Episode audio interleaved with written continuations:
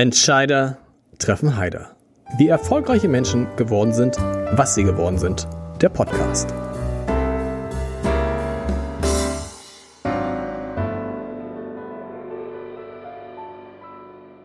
Herzlich willkommen. Mein Name ist Lars Heider und heute habe ich, das ist eigentlich den jüngsten Vorsitzenden eines CDU-Landesverbandes zu Gast und einen der drei Männer der Bundesvorsitzender der Partei werden will. Ich freue mich sehr auf Friedrich Merz und auf Christoph Ploss, die nach einem langen Tag eigentlich um 21.30 Uhr ins Podcaststudio kommen, wo ich sag nicht, wie spät es ist. Es ist die Maybrit Illner Zeit, kann man sagen. Und äh, Peter Schenscher ist heute bei Maybrit Illner. Und ich freue mich hier auf das Kontrastprogramm. Herr Merz, ich fange mit Ihnen an als Gast. Sie sind ja viel unterwegs in diesen Tagen im Land und treffen viele CDU-Mitglieder. Wie ist denn die Stimmung in der Partei? Ja, Herr Heider, also zunächst einmal herzlichen Dank für die freundliche Einladung, heute Abend noch zu Ihnen hier in das äh, Studio zu kommen. Die Pizza die war leider, die Pizza war leider schon kalt. Ja, ja. lauwarm, aber es war okay. Es war okay. Das ist auch der Grund, warum wir ein paar Minuten später sind als eigentlich geplant. Nein, die Stimmung in der Partei ist gut, wobei natürlich äh, zwei Faktoren eine Rolle spielen. Erstens Corona das beschäftigt uns ja alle. Es hat auch Auswirkungen auf unsere Veranstaltungen. Zum Zweiten dieser ziemlich lang andauernde Prozess um die Neuwahl unseres Vorstandes und insbesondere den Vorsitzenden. Der zu lang ist? Naja, sagen wir mal so, er ist lang, äh, aber er sollte nicht länger dauern als jetzt bis zum 4. Dezember. Das können wir gleich mal vorab klären. Ähm, gibt es eine ernsthafte Chance, den Parteitag durchzuführen? Ja. Und wie? Das wird am nächsten Montag im ähm, Bundesvorstand äh, entschieden. Ähm, es gibt jetzt verschiedene Möglichkeiten, ihn noch einmal etwas herunterzufahren. Äh, der entscheidende Punkt ist, wir müssen eine Wahl machen und diese Wahl muss stattfinden durch Stimmzettel. Äh, und die müssen auch persönlich abgegeben werden. Das kann man sogar möglicherweise an dezentralen Orten machen. Das wäre sozusagen die letzte Option, wenn wir an einem Ort nicht tagen also könnten. Also an drei oder vier oder fünf Orten. Das ist in der, so wie die niedersächsische CDU das jetzt auch macht. Also das wäre eine Möglichkeit. Aber das Ziel aller Beteiligten ist, wir wollen ihn stattfinden lassen und wir wollen die Entscheidung treffen. Sie haben ja so eine Bewerbungstour schon mal gemacht. Auch mit drei Kandidaten, Annegret Kamm-Karrenbauer, Jens Spahn, jetzt mit zwei anderen. Was ist der Unterschied zwischen der ersten Tour und der jetzigen? Ja, das ist eine interessante Frage. Wir haben ähm, 2018 äh, die Regionalkonferenzen gemacht. Die waren zentral organisiert. Das waren zum Teil sehr große Veranstaltungen. Wir haben bis zu dreieinhalbtausend CDU-Mitglieder im Saal gehabt. Ähm, wir haben jetzt äh, sehr kleine Veranstaltungen. Wir sind alle einzeln unterwegs. Wir haben nur sehr wenige gemeinsame Veranstaltungen. Das lässt sich auch nicht wiederholen, so etwas wie das, was wir 2018 gemacht haben. Und ähm, ja, jetzt kommt Corona dazu, nicht? Wir, wir könnten das, was wir 2018 gemacht haben, jetzt im Herbst 2020 gar nicht machen. Machen Sie irgendwas anders? Naja, die Themen haben sich schon etwas weiter verändert. Ähm, Corona steht halt im Vordergrund äh, vieler äh, Diskussionen, aber ich versuche noch einmal etwas intensiver auf die Veränderung der globalen Lage einzugehen und hinzuweisen. Und ähm, dadurch, dass ich jetzt alleine unterwegs bin und wir das nicht mehr zu dritt machen, habe ich natürlich auch ein bisschen mehr Zeit. Ähm, ich versuche etwas ausführlicher darzulegen, wo wir nach meiner Auffassung gegenwärtig stehen. Christoph, heute in Hamburg ist ein Heimspiel für Friedrich Merz, weil wir wissen alle, Hamburg steht komplett hinter Friedrich Merz. Auf jeden Fall der Landesvorstand der CDU sagt, wir werden, und zwar schon seit langem, wir werden Friedrich Merz wählen. Ja, wir haben jetzt auch keinen offiziellen Beschluss gefasst, aber ich höre zumindest aus dem Landesverband auch sehr, sehr viele Stimmen, die Friedrich Merz Kandidatur unterstützen und gehe davon aus, dass auch sehr, sehr viele Delegierte das beim Bundesparteitag tun werden. Ähm, und ich selber habe mich ja auch dafür ausgesprochen, dass Friedrich Merz unser neuer Bundesvorsitzender wird. Was hat er denn, was Armin Laschet und Norbert Röttgen nicht haben? Ach, ich glaube, wir sollten vor allem positiv äh, über die Kandidaten sprechen und äh, die jeweiligen Vorteile hervorheben. Wollt ihr wissen, was, was hat er? Was hat er? Was und, sind seine Vorteile und, gegenüber den beiden glaube, anderen? Ich glaube, die entscheidende Frage, die wir beim Parteitag auch klären müssen, sind gar nicht die tagesaktuellen Fragen, die wir uns derzeit stellen. Also was ist mit Inzidenzwerten, was ist in den nächsten Tagen an Veranstaltungen möglich und so weiter, sondern wir müssen vor allem die langfristigen Fragen klären und gucken, welcher Kandidat kann die am besten beantworten. Und Friedrich Merz ist jemand, der genau wie wir hier in Hamburg sagt, die großen Fragen wie Migrationspolitik, Klimaschutzpolitik, die müssen wir vor allem als geeinte Europäer lösen, auch mit anderen Partnern in Europa vorangehen. Wir nennen das hier in Hamburg Club der Wegbereiter äh, und dann offen sein, dass andere europäische Staaten sich anschließen, damit zum Beispiel Europa ein starker außenpolitischer Akteur wird. Und ich glaube, gerade nach der Finanzkrise wird es auch auf jemanden ankommen, der Wirtschafts- und Finanzkompetenz hat. Und äh, die hat Friedrich Merz äh, zweifelsohne. Und wir müssen viele Fragen klären. Wie können wir neue Arbeitsplätze schaffen? Es fallen in einigen Branchen welche weg. Äh, und wir sind uns auch, glaube ich, beide einig, äh, wenn wir sagen, wir wollen vor allem die Klimaschutzdiskussion sehr eng mit einer vernünftigen Wirtschaftspolitik kombinieren. Das nicht beantworten mit Verboten und mit Gängelung, sondern indem wir zum Beispiel in Wasserstoff investieren, indem wir in klimaneutrale Kraftstoffe investieren und damit tausende neue Arbeitsplätze in Deutschland schaffen. Das wird der Weg sein und deswegen unterstütze ich auch die Kandidatur von Friedrich Merz. Herr Merz, ist das der Grund, dass sie bei jungen CDU-Mitgliedern so gut ankommen. Ich habe mir jetzt nochmal alle, von allen Kandidaten alle möglichen Filme angeguckt und keiner wird von der Jungen Union, von jungen Leuten so gefeiert. Ich weiß nicht, ob das Videos sind, die nachher äh, bearbeitet wurden. Ich habe ein Video gesehen vom 3. Oktober, wo sie so eingezogen sind zu so einer, ich weiß nicht, ob es Queen war, zu so einer Musik und frenetisch gefeiert wurden von irgendwelchen 20, 25, 30-Jährigen, obwohl sie ja, Verzeihung, der älteste der drei Kandidaten sind. Ähm, ja, also wahr ist, dass ich einen großen Zuspruch bei der Jungen Union bekomme, ähm, auch bei jungen Menschen außerhalb der Politik. Ähm, ich glaube, ich bin in der Lage, deren Sprache zu sprechen, ohne mich anzubiedern. Ähm, ich gehöre einer anderen Generation an, keine Frage, aber ich habe äh, selbst Kinder, ich habe mittlerweile Enkelkinder. Ich weiß, wie diese junge Generation tickt. Und äh, ich glaube auch, dass ich vielleicht mit, mit meiner Sprache, mit meiner Rhetorik auch Begeisterung auslösen kann. Das möchte ich jedenfalls tun. Und Sie sprechen das gerade an. Das war Köln. Genau. Das war im Kölner Gürzenich, also der Hochburg des Kölner Karnevals. Und da hat der Nordrhein-Westfalen-Tag der Jungen Union stattgefunden äh, vor einigen Wochen. Und äh, ja, das war eine gute Stimmung, aber man muss der Fairness halber sagen, sie war auch gegenüber Norbert Röttgen und gegenüber Armin Laschet äh, gut. Wir haben da alle drei einen guten Auftritt gehabt und haben viel Zustimmung bekommen. Und das ist die Stimmung in der Jungen Union. Das freut mich. Hat die sich schon festgelegt, die Junge Union? Wen von denen? Das wollte sie haben. Und macht sie das kurz vorher? Nein, die Junge Union macht eine Abstimmung unter den Mitgliedern, eine Mitgliederbefragung. Und die, äh, die, ähm, äh, der Start ist gemacht worden am letzten Samstag, als wir diesen Pitch bei der Jungen genau. Union gehabt haben in Berlin. Da waren wir ja alle drei zusammen, genau. haben uns vorgestellt, haben uns einer Diskussion mit der Jungen Union gestellt. Und da ist der Startknopf gedrückt worden für eine Umfrage, die jetzt zwei Wochen dauert. Und in gut einer Woche werden wir das Ergebnis haben. Christoph, ist eigentlich denn Friedrich Merz deswegen der Favorit der Jungen? Du bist ja auch ein junger ähm, äh, CDU-Mann, der jungen Mitglieder, weil Jens Spahn nicht antritt? Also ich sehe unabhängig davon sehr, sehr viel Sympathie für Friedrich Merz, äh, gerade auch weil er sehr stark das Thema Generationengerechtigkeit in den Vordergrund äh, legt. Wir werden langfristig darüber diskutieren müssen, wie können wir die sozialen Sicherungssysteme zukunftsfest machen. Wenn heute ein Kind geboren wird, wird das im Schnitt fast 100 Jahre alt. Und das heißt, wir müssen auch gucken, dass die Lasten generationengerecht verteilt werden. Wir als Jüngere würden uns auch stärker Diskussionen wünschen, dass wir zum Beispiel Rentenreform durchführen, dann sagen, im Schnitt müssen wir vielleicht alle etwas länger arbeiten, wollen auch die Rente noch stärker flexibilisieren, das Arbeitsleben stärker flexibilisieren, weil das, glaube ich, gerade den Bedürfnissen der Jüngeren immer stärker entspricht. Ähm, das wird in Zukunft, glaube ich, immer weniger in ein starres Rentenkonzept zu pressen sein.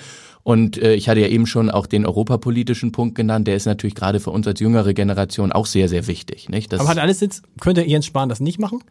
Ja gut, die Frage stellt sich ja im Moment auch gar nicht, also weil wir auch, haben ja, wir haben ja drei mehr, Kandidaten. Wird sie auch nicht mehr stellen? Es ist, es ist jetzt für mich auch keine Frage ähm, jetzt ja zwischen Friedrich Merz oder Jens Spahn, sondern wir haben drei Kandidaten und auch Friedrich, äh, auch Jens Spahn genießt natürlich ähm, hohe Wertschätzung, ähm, aber wie gesagt bei der äh, aktuellen Auswahl ist, glaube ich, ganz klar auch die Unterstützung für Friedrich Merz, aber auch unabhängig von Jens Spahn. Gut. Wir haben ja im, im Abendblatt neulich zusammen mit der Funke Mediengruppe eine Umfrage gemacht und geguckt, wer ist eigentlich am beliebtesten. Und das Interessante ist, Herr Merz, Sie schneiden immer im Vergleich zu den anderen beiden, die an, äh, äh, ähm, antreten, am besten ab. Sowohl bei der Kanzlerfrage als auch äh, bei der Vorsitzendenfrage. Wenn man die beiden äh, weißen Elefanten mit dazu nimmt, Jens Spahn schneidet bei der CDU-Vorsitzendenfrage äh, besser ab und Markus Söder bei der Kanzlerfrage. Und ich würde jetzt gerne mal mit Ihnen beiden erklären, vielleicht können Sie mir das äh, begreiflich machen. Ich kann es nämlich nicht. Kann mir einer mal von Ihnen erklären, woher kommt der Hype um Markus Söder? den verstehe ich nicht, weil es ist ja nicht so, dass er in der Corona-Krise der Ministerpräsident mhm. war, der sein Land am besten dadurch geführt hat, sondern in Verzeihung ganz im Gegenteil. Da sind Ministerpräsidenten wie, wie Günther, wie Hasselhoff, wie Kretschmer, die sind mit ihren Ländern viel erfolgreicher und man hat das Gefühl, irgendwie der, der Söder kann machen, was er will. Die Leute feiern ihn. Ich frage mich aber für was? Wie, woher kommt diese Begeisterung für Markus Söder beim Volk? Haben Sie eine Erklärung dafür?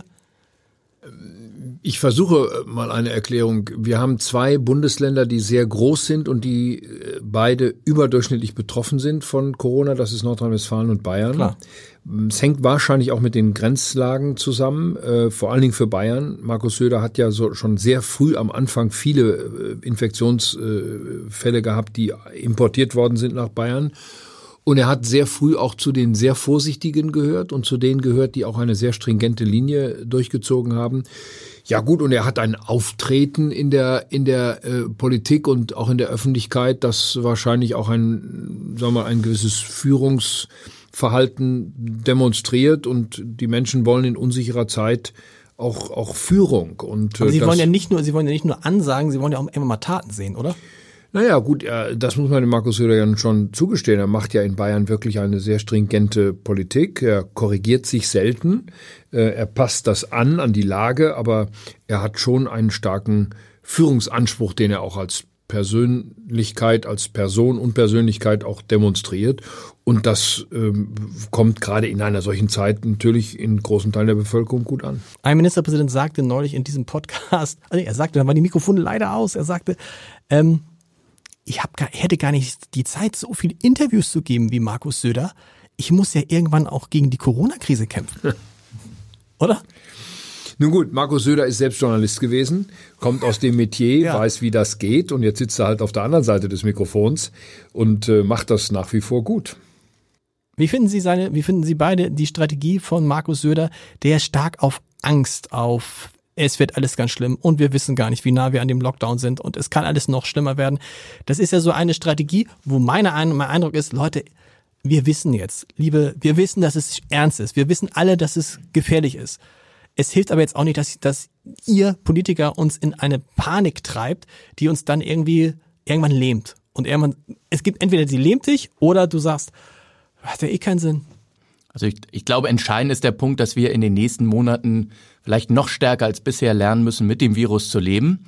Weil wir können natürlich jetzt nicht das ganze Land äh, für Wochen oder gar Monate in einen zweiten Lockdown versetzen. Das hätte derartige gesamtgesellschaftliche Folgen, die so verheerend wären, äh, dass die Gewinne auf der anderen Seite dem aus meiner Sicht nicht gegenüberstehen. Absolut, aber, das, aber Söder, und, und deswegen, Söder redet, deswegen, redet deswegen wird, so wird sich, glaube ich, auch mittelfristig die Strategie durchsetzen, dass man ganz gezielt äh, dort Maßnahmen einleitet, wo wirklich auch die Spreader-Events sind, zum Beispiel bei Privatfeiern in Clubs, wo Hunderte feiern, äh, wo man sich in den Arm liegt.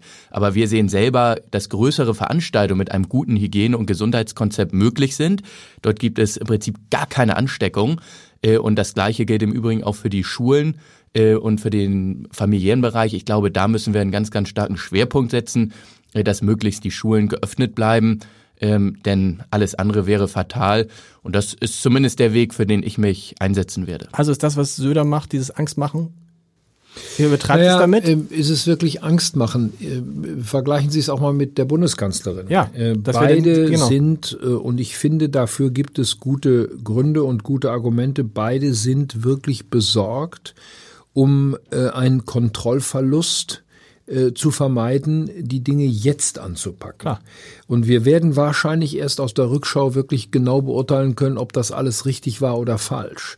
Und ich habe selber immer gesagt, ich bin auf der Seite der Vorsichtigen. Wir sollten wirklich im Zweifel etwas mehr tun, um dieses Infektionsgeschehen unter Kontrolle zu bekommen. Ähm, die Schweden gehen einen ganz anderen Weg. Ist der erfolgreich? Vielleicht. Ja, vielleicht, vielleicht. ja, bis jetzt ja. Aber nochmal, wir wissen das alles erst später und wir werden aus der Rückschau dann klüger sein. Und äh, in dieser Situation sind beide, Angela Merkel wie Markus Söder, sehr vorsichtig und sie wollen einfach eine Überforderung unseres Systems, vor allem unseres Gesundheitssystems Aber vermeiden. Peter Schenscher, der ja eine Zeit lang immer neben den beiden auf der äh, Bühne saß, bei, diesen, bei den Treffen der Ministerpräsidenten, ist ja auch sehr vorsichtig, hat sehr früh angefangen, Maßnahmen zu ergreifen, der Hamburger Bürgermeister.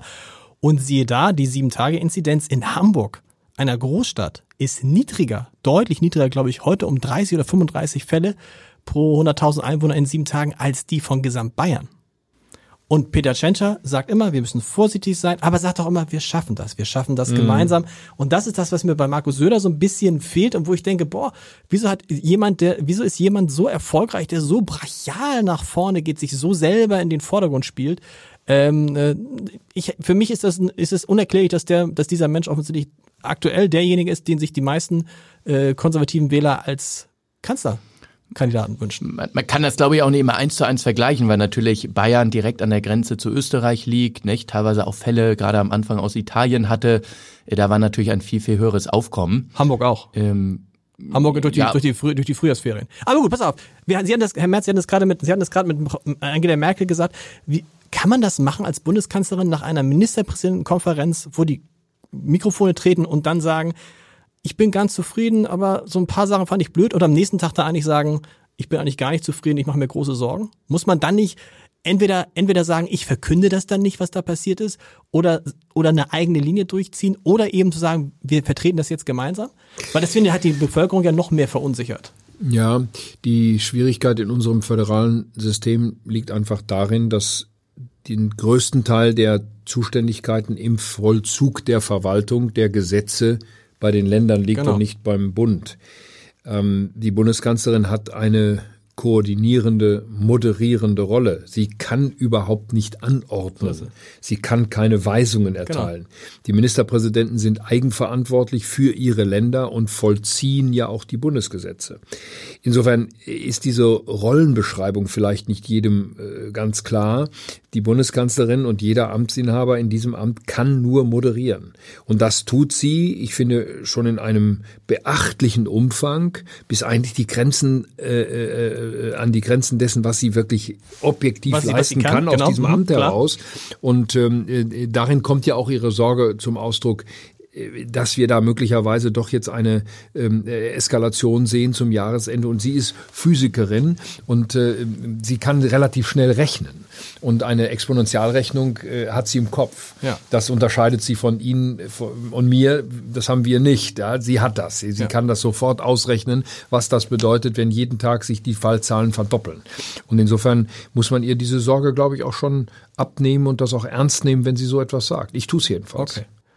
Lassen Sie uns über die Zukunft der CDU sprechen, weil Sie, Herr Merz, erwähnen in, an, in allen Ihren Auftritten einen Punkt, der, glaube ich, vielen Leuten noch gar nicht bewusst ist und der der entscheidende Punkt sein wird für die CDU und für die Bundestagswahl. Was ist dieser entscheidende Punkt im nächsten Jahr, Christoph? Für die Bundestagswahl. Für die Bundestagswahl und für die CDU und für alles in diesem Land, mit dem wir uns viel zu wenig beschäftigen und den Herr Merz eigentlich jedes Mal nennt.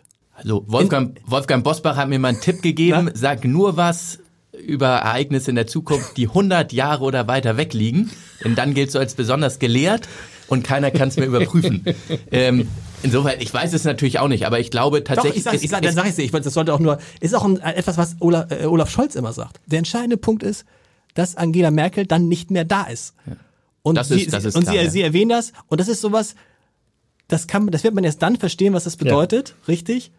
Wenn es soweit ist. Im Moment, also ich glaube, wenn man so mit Leuten äh, spricht, sagen, Alter, wieso die Merkel ist doch Kanzlerin. Und da gibt es ja nicht wenige, die sagen, oh, wer weiß, ob sie nicht doch nochmal. Aber tatsächlich, dann ist sie weg. Und diesen sie, was, was macht, was wird das machen mit der CDU? Also kann man sich das jetzt über sie? Ich glaube, ein, ein Punkt wird ja. ganz, ganz wichtig sein, äh, wenn wir über die Bundestagswahl sprechen. Ähm, es wird dann gar nicht mehr darum gehen, wer hat die Krise gut bewältigt. Das wissen wir auch schon aus der äh, Vergangenheit. Vincent Churchill hat den Zweiten Weltkrieg gewonnen war der gefeierte Sieger, paar Wochen später die Unterhauswahl verloren, weil er nicht mehr das richtige Zukunftskonzept hatte. Und deswegen wird es bei der nächsten Bundestagswahl vor allem darum gehen, wer hat auf die entscheidenden Fragen das richtige Zukunftskonzept. Das werden mit Sicherheit die Themen Klimaschutz und Wirtschaftspolitik sein, weil es auf der einen Seite um Arbeitsplätze geht. Wo können wir auch neue Arbeitsplätze schaffen? Und wie können wir vor allem eine Klimaschutzpolitik machen, die andere Staaten in der Welt vielleicht sogar als Vorbild empfinden. Äh, und deswegen ist ja genau auch unser Ansatz, dass wir sehr, sehr stark in Technologien investieren und dass wir vor allem hier eine Wasserstoffinfrastruktur beispielsweise aufbauen, nicht? Und in äh, klimaneutrale, klimaneutrale Kraftstoffe investieren werden. Und der andere wichtige Punkt wird, glaube ich, auch das Thema Europa sein. Äh, wir merken an ganz vielen Ecken, dass es sehr, sehr unterschiedliche Auffassungen zwischen den europäischen Staaten gibt. Und deswegen müssen wir gucken, dass wir gleichgesinnte europäische Partner finden, mit denen wir erstmal in einigen zentralen Fragen vorangehen, weil sonst überlassen wir auch die Weltbühne den Großmächten China, Großmacht USA oder auch den Russen. Aber ist das, Herr Merz, ist das allen Leuten bewusst? Ist bei den Leuten, sowohl in der CDU als auch außerhalb, nicht erstmal dann der Effekt, ups, wussten die Merkel? Ja, das wird sicher so sein. Und äh, wir gewöhnen uns ja auch in der Partei selbst erst ganz genau. langsam und sehr zögerlich an diesen Gedanken, dass nächstes Jahr die Bundesregierung ohne Angela Merkel und die CDU ohne Angela Merkel als Parteivorsitzende ähm, den Weg in die Zukunft gehen muss. Zum und, ersten äh, Mal keine, keine Amtsinhaberin bei einer tritt nicht wieder bei einer Bundestagswahl. Das ist dann noch genau. ein weiterer Effekt. Wir werden ja ähm, im nächsten Jahr eine Bundestagswahl haben, die erstmalig seit 1949 eine Bundestagswahl ist, bei der der Amtsinhaber oder die Amtsinhaberin, also die Bundeskanzlerin, nicht zur Wiederwahl steht. Also wir gehen ohne Amtsbonus in diese Wahl. Und das wird äh, schon für die Bevölkerung, aber auch für die CDU eine neue Erfahrung sein. Wir haben damit in den letzten Jahren nicht umgehen müssen. So, und das ist Chance und Risiko zugleich. Was heißt das für die Suche nach dem Parteivorsitzenden? Die Partei möchte keinen Bruch mit dieser Zeit. Es sind ja auch nicht nur Angela Merkel und ihre, ihr unmittelbares Umfeld die letzten 16 Jahre in diesem Amt gewesen und die letzten 20 Jahre in der Partei, sondern es ist ja eine ganze Generation von Abgeordneten, die diesen Weg mitgegangen sind und die möchten natürlich nicht mit dem, was sie getan haben, delegitimiert werden. Und das äh, steht auch gar nicht an. Das ist auch äh, überhaupt nicht äh, äh richtig, sondern richtig ist zu sagen, wir haben eine gute Zeit gehabt. Äh, jeder weiß, dass ich nicht mit jeder Entscheidung äh, von Angela Merkel auch äh, einverstanden gewesen bin, aber das ist trotzdem im Gesamtbild bleibt mein Urteil so, dass wir sagen können, dieses Land, die Deutsche Bundesrepublik Deutschland steht heute gut da nach 16 Jahren Angela Merkel. Und trotzdem stehen neue Herausforderungen an, es steht eine neue Zeit an, es geht ein neues Jahrhundert zu gestalten und wir müssen für die nächsten Jahre, und ich sage immer bewusst nicht für die nächsten vier Jahre, für die nächste Wahlperiode, sondern für die nächsten zehn Jahre eine Antwort geben auf die Frage, wohin soll sich dieses Land denn bewegen? Wie gucken wir im Jahr 2030 zurück auf diese mhm. Zeit? Was haben wir in diesen zehn Jahren erreicht? Und das ist die Aufgabe. Wollen, will die CDU wirklich keinen Bruch? Ähm, weil wenn sie keinen Bruch gewollt hätte, dann hätte sie doch eigentlich mit Annegret Kramp-Karrenbauer total zufrieden sein können. Und die müsste heute noch eine starke Vorsitzende sein. Weil das war ja sozusagen die Fortsetzung, Entschuldigung, die Fortsetzung von Angela Merkel mit etwas jünger und anderen.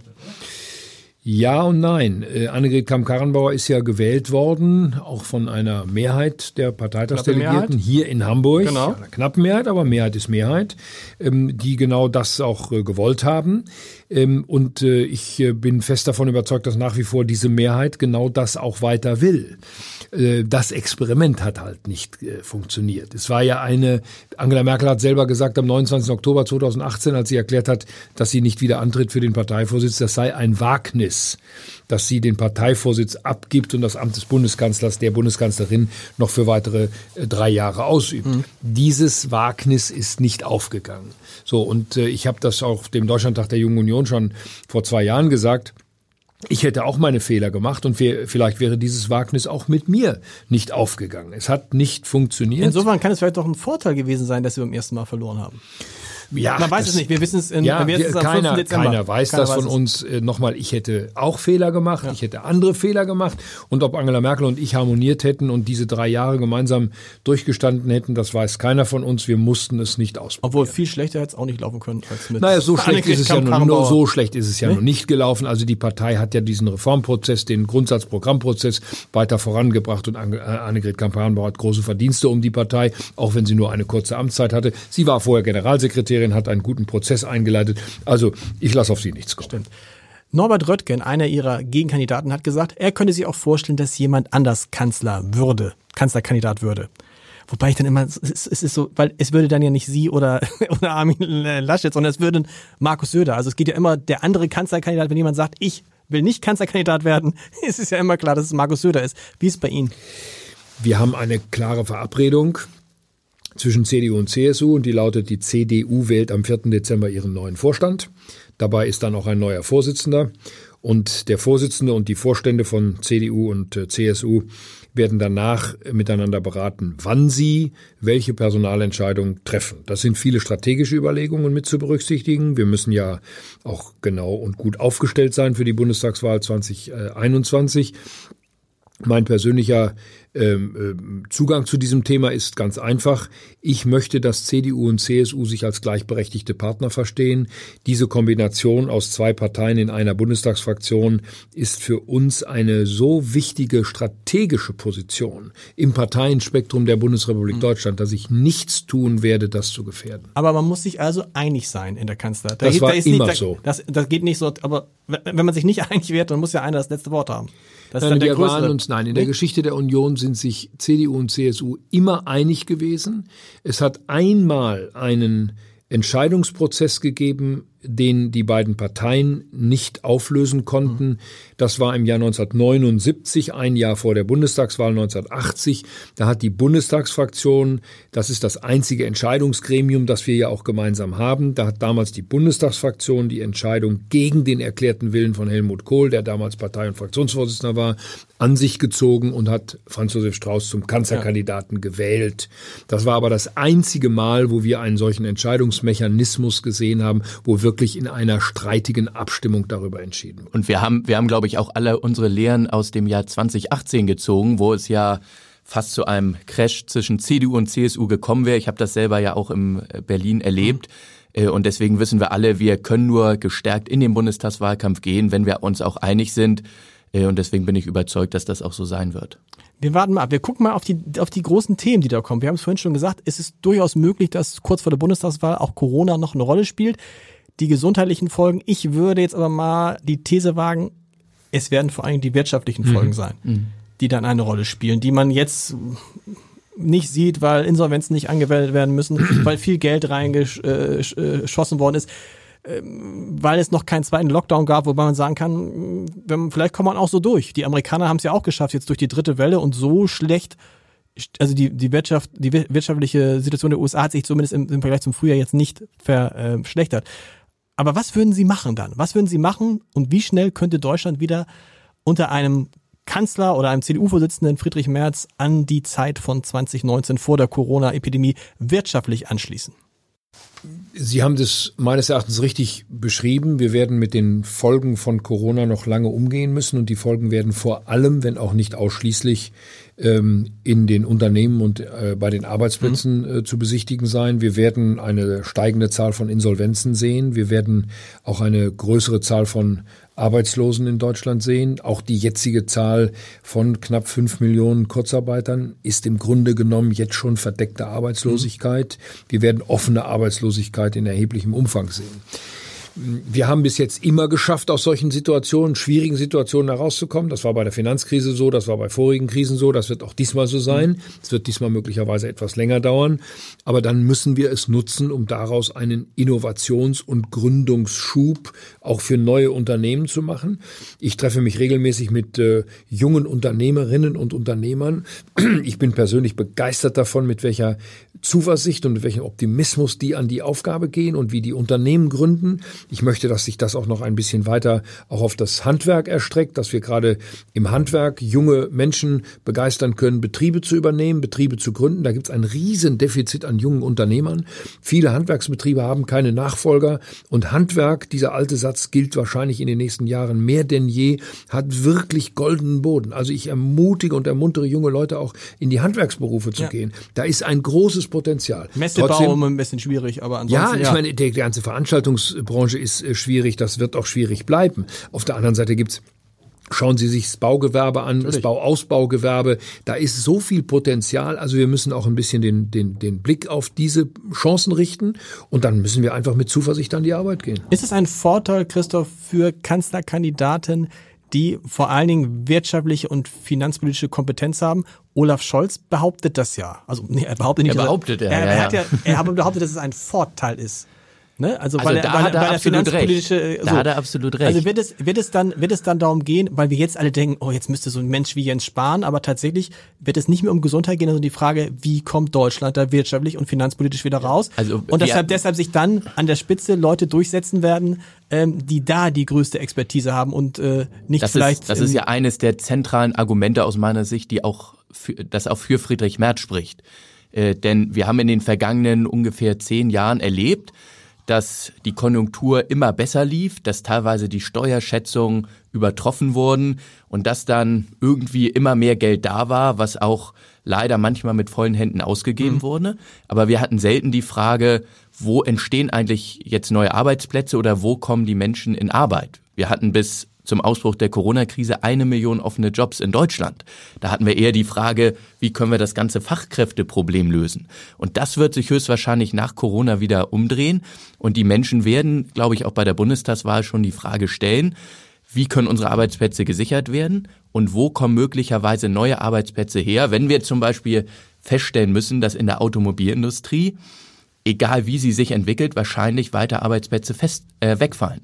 Und deswegen ähm, auch mein Plädoyer, dass wir zum Beispiel ganz massiv in die erneuerbaren Energien investieren. Das ist gerade für uns in Norddeutschland ein ganz, ganz wichtiges Thema, weil wir mit Offshore- und Onshore-Windenergie tausende neue Arbeitsplätze schaffen können. Wir sind jetzt schon in Deutschland bei den Elektrolyseuren, die man für die Produktion von Wasserstoff braucht, für die Produktion von klimaneutralen Kraftstoffen führend.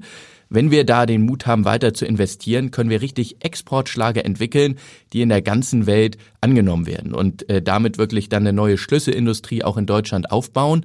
Und ich glaube, dass da Friedrich Merz tatsächlich mit seinem finanz- und wirtschaftspolitischen Sachverstand äh, eine sehr, sehr wichtige Rolle spielen wird. Das werden wir, wir werden sehen, ob die CDU das genauso sieht. Ein weiterer Punkt, Herr Merz, den Sie ähm, im Mittelpunkt stellen, ist die Generationengerechtigkeit. Und da frage ich mich, so wenn ich jetzt mit jungen Leuten spreche, die sagen, Leute, ihr könnt jetzt von Generationengerechtigkeit sagen, was ihr wollt. Ihr verballert gerade das ganze Geld, nur damit es euch noch, ne, also ich bin jetzt 50, damit es euch gut geht. Und ihr habt schon so viel Geld verballert. Und da ist mit Generationengerechtigkeit ist da nicht mehr viel. Und gleichzeitig verlangt ihr jetzt von uns, von uns Jungen, dass wir aufhören zu feiern, damit es euch Älteren gut geht. Kriegt, wie kriegt man diese Generationengerechtigkeit wieder hin?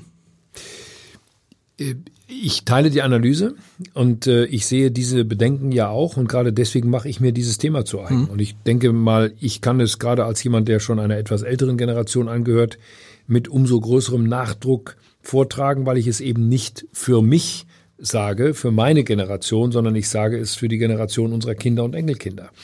Ich halte es für richtig, dass wir jetzt Geld in die Hand nehmen, um die Probleme zu lösen.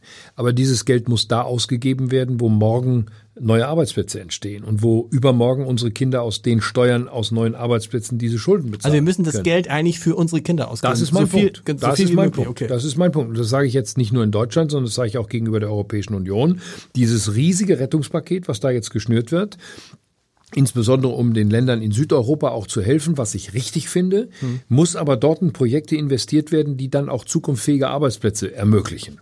Bewahren und ermöglichen. So, dann ist das vertretbar. Und das ist auch der Kern meines äh, Gedankens zu einem neuen Generationenvertrag für Deutschland. Dieses Thema Generationengerechtigkeit müssen wir in den Mittelpunkt unserer Politik stellen. Ja, selbstverständlich, meine Generation, die ältere, hat Anspruch darauf, natürlich auch in diesem Land in Wohlstand und in sozialer Gerechtigkeit zu leben aber sie dürfen es nicht auf Kosten ihrer Kinder und ihrer Enkelkinder tun. Ich glaube, in dem Zusammenhang ist auch ein Aspekt ganz, ganz wichtig, dass wir beim Sozialstaat teilweise wegkommen von einem Gießkannenprinzip, dass teilweise Gelder auch gar nicht zielgerichtet ähm, investiert werden und dass wir noch viel stärker in frühkindliche Bildung investieren. Denn wir wissen aus allen Untersuchungen, dass in den ersten Lebensjahren der Weg von Menschen ganz, ganz stark geprägt wird. Und viele haben Sprachdefizite, kommen teilweise in die Grundschulen und können nicht richtig Deutsch. In Hamburg wird in jedem vierten Haushalt Deutsch nicht als erste Sprache gelernt und Deutsch richtig gesprochen. Äh, Und deswegen müssen wir da ganz genau investieren, bevor wir später mit viel Geld reparieren. Funktioniert das? Ist das ein Thema Generationsgerechtigkeit für eine Partei wie die CDU?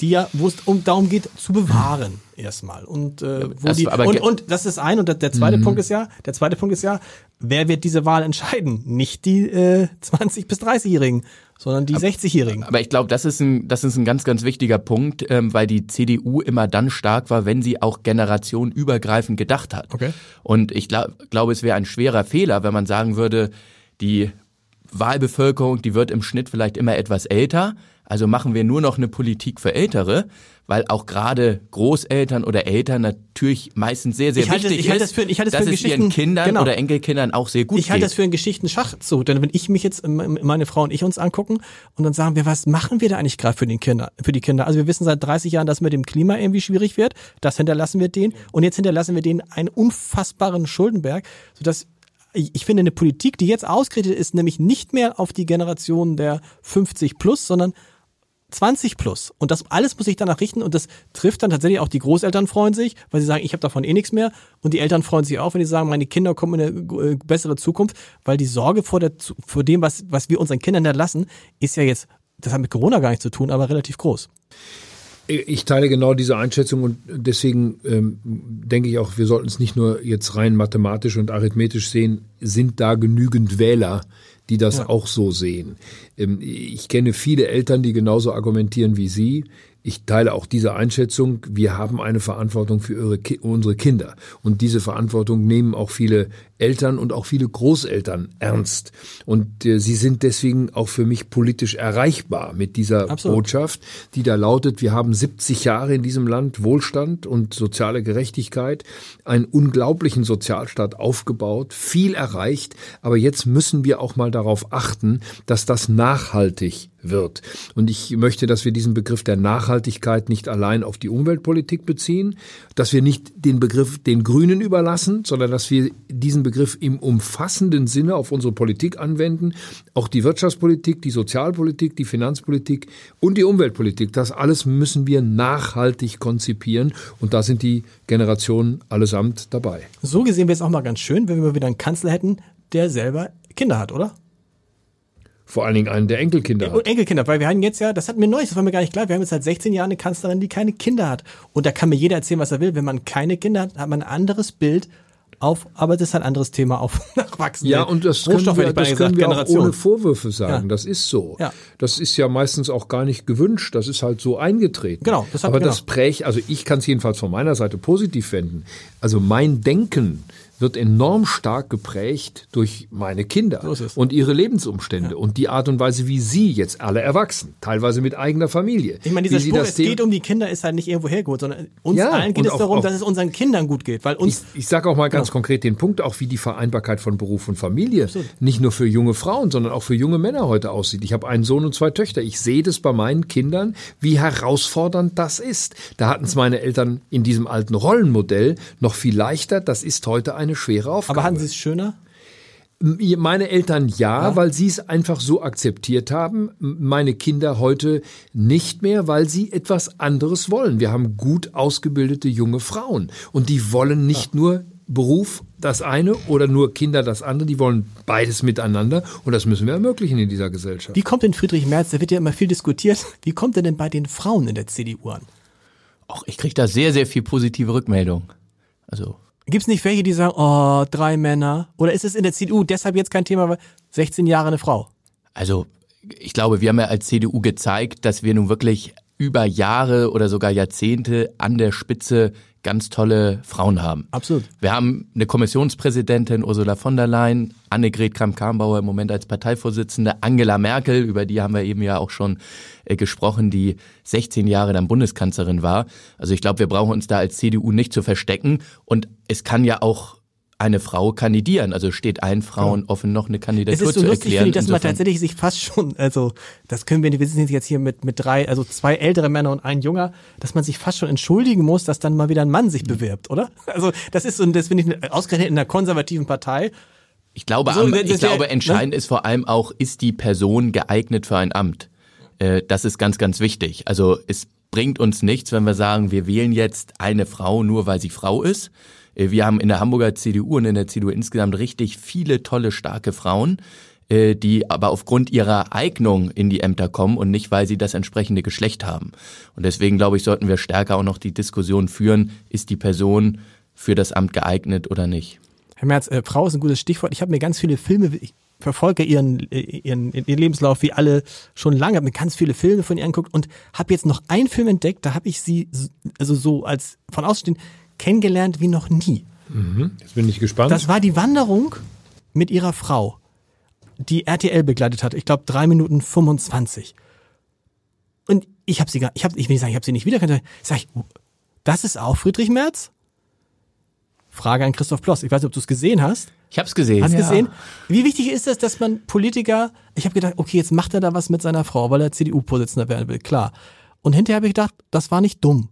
Wie wichtig ist es, Menschen auch so eine Seite von einem Politiker äh, ähm, ähm, erleben? Und Herr, Herr Merz kann gleich sagen, wie schwer ihm das fällt, dann sozusagen das Private, das haben sie sonst bisher ja nie gemacht, nach vorne zu ziehen. Vielleicht erstmal, wie wichtig ist das also natürlich wollen die Wählerinnen und Wähler wissen, welche Persönlichkeit ähm, bringt ein Politiker mit. Das ist äh, völlig klar. Deswegen kann man natürlich auch seine Hobbys mal zeigen und ein bisschen über sich sprechen. Ich persönlich handhabe das immer so, dass ich mein Privatleben privat lasse und das möglichst wenig in die Öffentlichkeit kehre. Aber das, ich habe ja die Reportage auf RTL auch gesehen. Also das war wirklich sehr, sehr charmant äh, und wie ich fand auch eine sehr, sehr gute Mischung, ohne dass das jetzt irgendwie eine Home Story wurde. Also ich persönlich würde so etwas nicht machen. Ähm, und deswegen, das fand ich, war alles gut und völlig in Ordnung. Herr Merz, Sie haben es bisher auch nicht gemacht, glaube ich, in 40, 40 Jahren. Ich habe geguckt, ich habe nichts gefunden über Sie und Ihre Frau. Warum jetzt? Wir haben ähm, in den letzten Jahren äh, hin und wieder auch mal gemeinsam äh, sind wir zu Veranstaltungen gegangen. Meine Frau ist mitgekommen bei der einen oder anderen Gelegenheit, aber wir haben so etwas gezielt, so wie jetzt in der Tat noch nie gemacht. Wir haben uns das auch gut überlegt, aber ähm, meine Frau hat es auch zugestimmt, auch, auch mitgemacht, gerne mitgemacht, weil sie gesagt hat, ähm, da, da zeigen wir dich mal von einer Seite, die eben viele Menschen in Deutschland nicht kennen ja, wir sind jetzt fast 40 Jahre verheiratet und äh, das ist eben auch ein großer Teil meines Lebens und in einer solchen Situation will ja auch eine Partei, will auch eine Bevölkerung den ganzen Menschen sehen und nicht nur den politischen. Und dann haben wir gesagt, das machen wir jetzt mal, aber das wird sicherlich keine Serie werden bei RTL. Ein ein anderer ihrer Kandidaten hat auch was völlig Überraschendes gemacht. Ich dachte, ich gucke nicht richtig, als ich Norbert Röttgen neben Oliver Welke in der, haben Sie es gesehen? In der ja. Heute-Show gesehen hat. Stimmt es, dass Oliver Welke Sie alle eingeladen ja. hat? Tatsächlich. Ja. Sie sind nicht hingegangen. Warum Nein. nicht? Äh, ich habe das auch gesehen, es war eher zufällig, ja. weil ich war am äh, letzten Freitagabend in einem Hotel und hatte mit meiner Frau telefoniert und die sagte, komm, lass mal gucken, da kommt der Norbert Röttgen jetzt gerade in der Heute-Show und dann haben wir es gemeinsam getrennt voneinander gesch geschaut. Ähm, das war okay, das hat er gut gemacht. Ähm, nur ich habe etwas, wir mal, Vorbehalte dagegen, in solche Sendungen zu gehen, weil ähm, ich möchte nicht, dass Politik in den Comedy abgleitet. Äh, und die Gefahr ist immer da. Das ist bei Norbert Röttgen gut gegangen, das muss aber nicht gut gehen. Und dann ist man plötzlich in einer Situation, wo man mit Dingen konfrontiert wird, die völlig schräg Olli sind. Welke, hast du es gesehen? Olli Welke, hast du gesehen? Olli Welke ich war ganz, nicht ich habe wahrscheinlich ganz handsam. Er war sehr handsam. War, war handsam, wo ich dachte, handsam. was ist mit Olli Welke los? Ja. Das war, war schon so ein Wahl, ja. ein Wahlwerbespot für die, ähm, für die CDU. Ich kann Sie nicht gehen lassen, Herr Merz, weil Sie ja lange Vorsitzender der Atlantikbrücke waren ohne dass sie nochmal uns ein, zwei Einschätzungen geben zum Thema Trump. Alle denken jetzt, und das erinnert einen ja so ein bisschen an vor vier Jahren, dass er verliert, dass er ganz sicher verliert. Heute habe ich irgendwo im Spiegel oder äh, gesehen, was passiert, nee, in der Zeit, was passiert, wenn Biden ein historisch großer Triumph gelingt und so. Gibt's da noch eine, kann es da noch eine Überraschung geben? Kann Trump das doch ja, noch drehen? Ja, es kann Überraschungen ja? geben, genauso wie 2016. Äh, ich war mir 2016 in meiner Einschätzung nicht sicher. Ich bin es auch in diesem Jahr nicht, obwohl die Chancen von Biden in diesem Jahr etwas besser sind mhm. als die von Hillary Clinton vor vier Jahren. Das hängt auch ein bisschen mit der Wählerstruktur zusammen. Hillary Clinton hatte damals überhaupt keinen Zugang zu den Hispanics, fast keinen Zugang zu der schwarzen Bevölkerung in Amerika. Äh, das ist diesmal anders. Bei Biden wird das ein wesentlicher Teil auch seines, seiner, seiner Wählerschaft sein. Trotzdem, die Wahlen werden in zwei, drei, vier Staaten in Amerika entschieden. In Florida, in Pennsylvania, wahrscheinlich in Ohio, Wisconsin. Das sind die Staaten, wo es entschieden wird. Alle anderen sind genau. entweder blau oder rot. Ähm, ich wage keine Prognose und ich würde auch keine Wette eingehen. Es äh, sieht diesmal ganz gut aus für Biden. Es sieht schlechter aus für äh, Trump. Und was Trump im Augenblick mehr zu schaffen macht als sein eigener Wettbewerber, als sein unmittelbarer Wettbewerber, sind seine eigenen Leute. Hm. Es gibt eine Reihe von Senatoren der Republikanischen Partei, die jetzt auf Distanz gehen, weil sie auch diese Umgangsformen und diese Rüpelhaftigkeit in der Sprache nicht mehr wollen. Und das gibt für Biden ein bisschen Hoffnung. Kann man irgendwas eigentlich an beide gefragt, irgendwas vom Politiker Trump lernen? Weil strategisch, es gibt ja dieses Wunder, was heißt Wunder, doch, ein wunderbares Buch von äh, Stefan Lambi und Klaus Brinkbäumer, wo man erst denkt, das Buch heißt äh, Im Wahn, äh, die USA und Trump. Da denkt man erst, es ist so ein Buch, so ein Bashing-Buch äh, zum Thema Trump. Ist es aber gar nicht, weil die schon auseinandernehmen, dass der natürlich viele Dinge gemacht hat, Umgang mit äh, sozialen Medien, Umgang mit Journalisten wo man sagt, mh, hm, da müssen wir ja vorsichtig sein, dass das nicht Schule macht. Aber kann man als deutscher Politiker irgendwas von Trump übernehmen? Also, also ja, Christoph, sag du zuerst. Also ich glaube, es gibt zwei Punkte, äh, die man tatsächlich dort sehen kann. Das eine ist der Umgang mit Social Media. Trump hat es geschafft, äh, eine enorme Reichweite aufzubauen. Äh, und das wird möglicherweise auch ein Weg sein, der in Deutschland für Politiker immer wichtiger sein wird, weil man sich dadurch, weil man dadurch auch seine Follower, wie das ja hm. heute so schön heißt, äh, dauerhaft informieren kann, aber auch einbinden kann. Weil durch soziale Netzwerke kann ich auch viel stärker interagieren, äh, als das klassischerweise über Zeitungen und äh, über Printmedien der Fall ist. Und das andere ist, dass Trump auch ab und zu den Mut hat, Debatten zu führen, die andere sich gar nicht mehr getraut haben. Und ähm, ich glaube, wir müssen auch in Deutschland aufpassen, dass man nicht nur Diskussionen aus dem Elfenbeinturm herausführt, sondern vielleicht auch manchmal guckt, wie denken vor allem diejenigen, die morgens früh aufstehen, zur Arbeit gehen, sich dann noch um Familie und ein Ehrenamt kümmern und dass wir die stärker auch ins Zentrum der Politik rücken müssen. Das sollten wir, glaube ich, auch in Deutschland vielleicht noch stärker verstehen. Herr Merz, irgendwas? Naja, wenn wir mal seinen rüden Umgangston trennen von dem, was er politisch tatsächlich bewirkt hat, dann muss man ja sagen, er hat nicht alles falsch gemacht.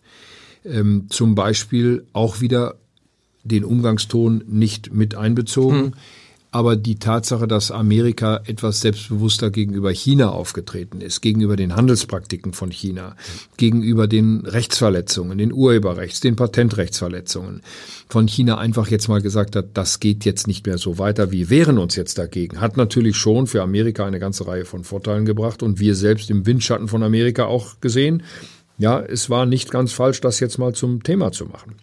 Man muss sehen, wie lange das wirklich trägt, aber er hat natürlich auch im Mittleren Osten einiges bewirkt. Äh, die Friedensabkommen, die jetzt da geschlossen worden sind mit Israel, nochmal, hoffentlich tragen sie auch über die Zeit, aber er hat auch dort etwas bewirkt. Ähm, ich bleibe trotzdem in meinem Gesamturteil kritisch.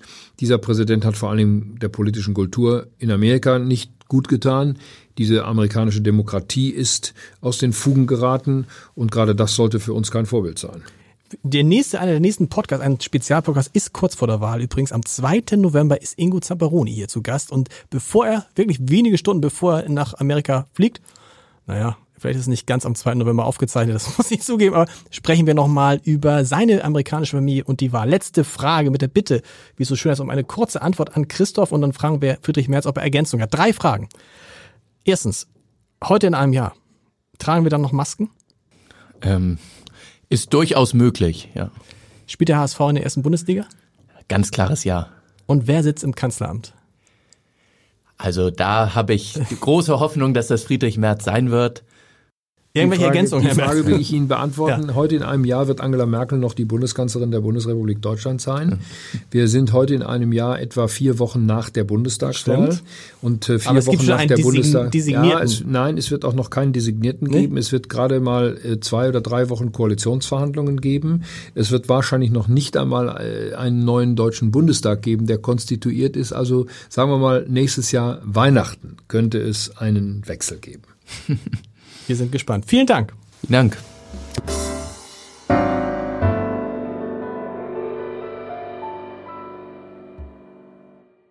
Weitere Podcasts vom Hamburger Abendblatt finden Sie auf abendblatt.de slash podcast.